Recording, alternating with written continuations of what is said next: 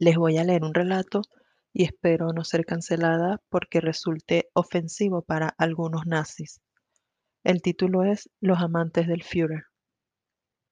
La máscara podía disimular su aspecto masculino.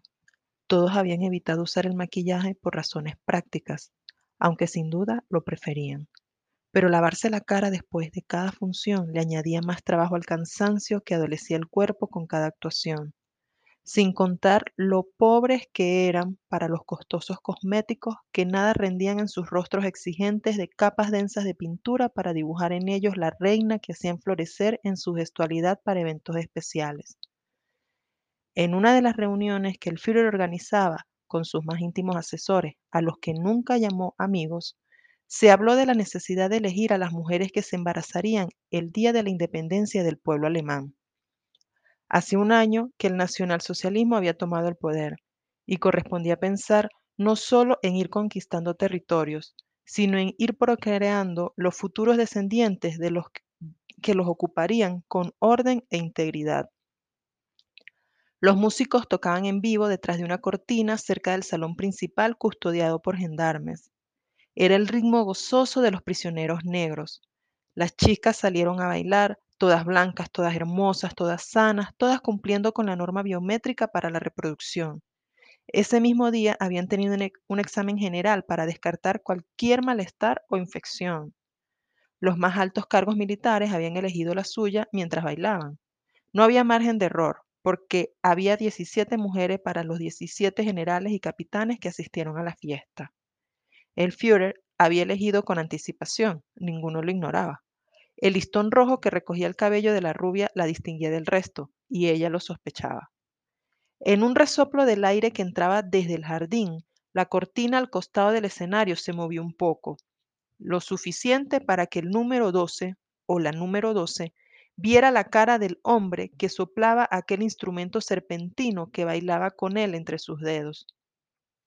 La mirada fue un relámpago, cada uno se iluminó en el otro, con sorpresa, el tiempo que tardó la cortina en ondear y regresar a su lugar. La música había sido una concesión, las chicas también.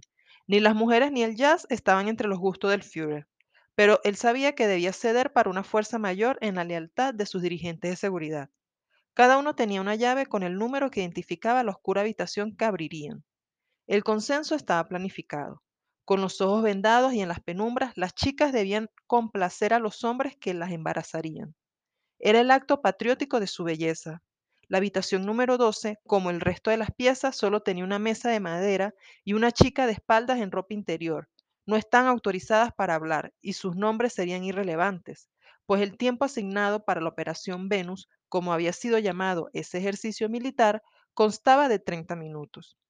El Führer abrió la puerta. Beca, la número 12, con algunas instrucciones diferentes al resto de las chicas, además de permanecer callada, debía seguir los mandados del tacto. No conocía ni debía conocer el rostro del hombre que se serviría de su cuerpo para cumplir la tarea marcial. El procedimiento en aquella habitación fue breve.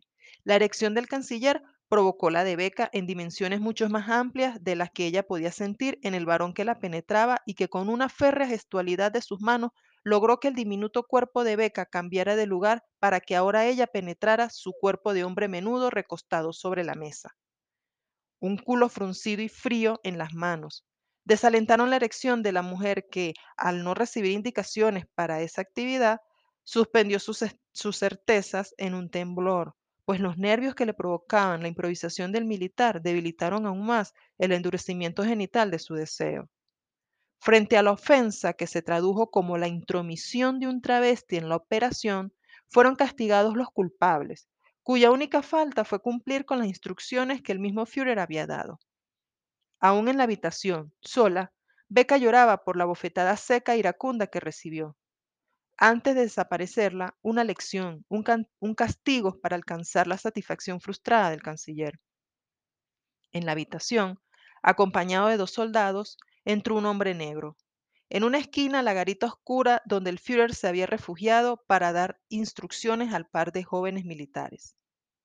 El saxofonista reconoció bajo la venda en los ojos el rostro de la mujer que hacía unos minutos había mirado tras la cortina.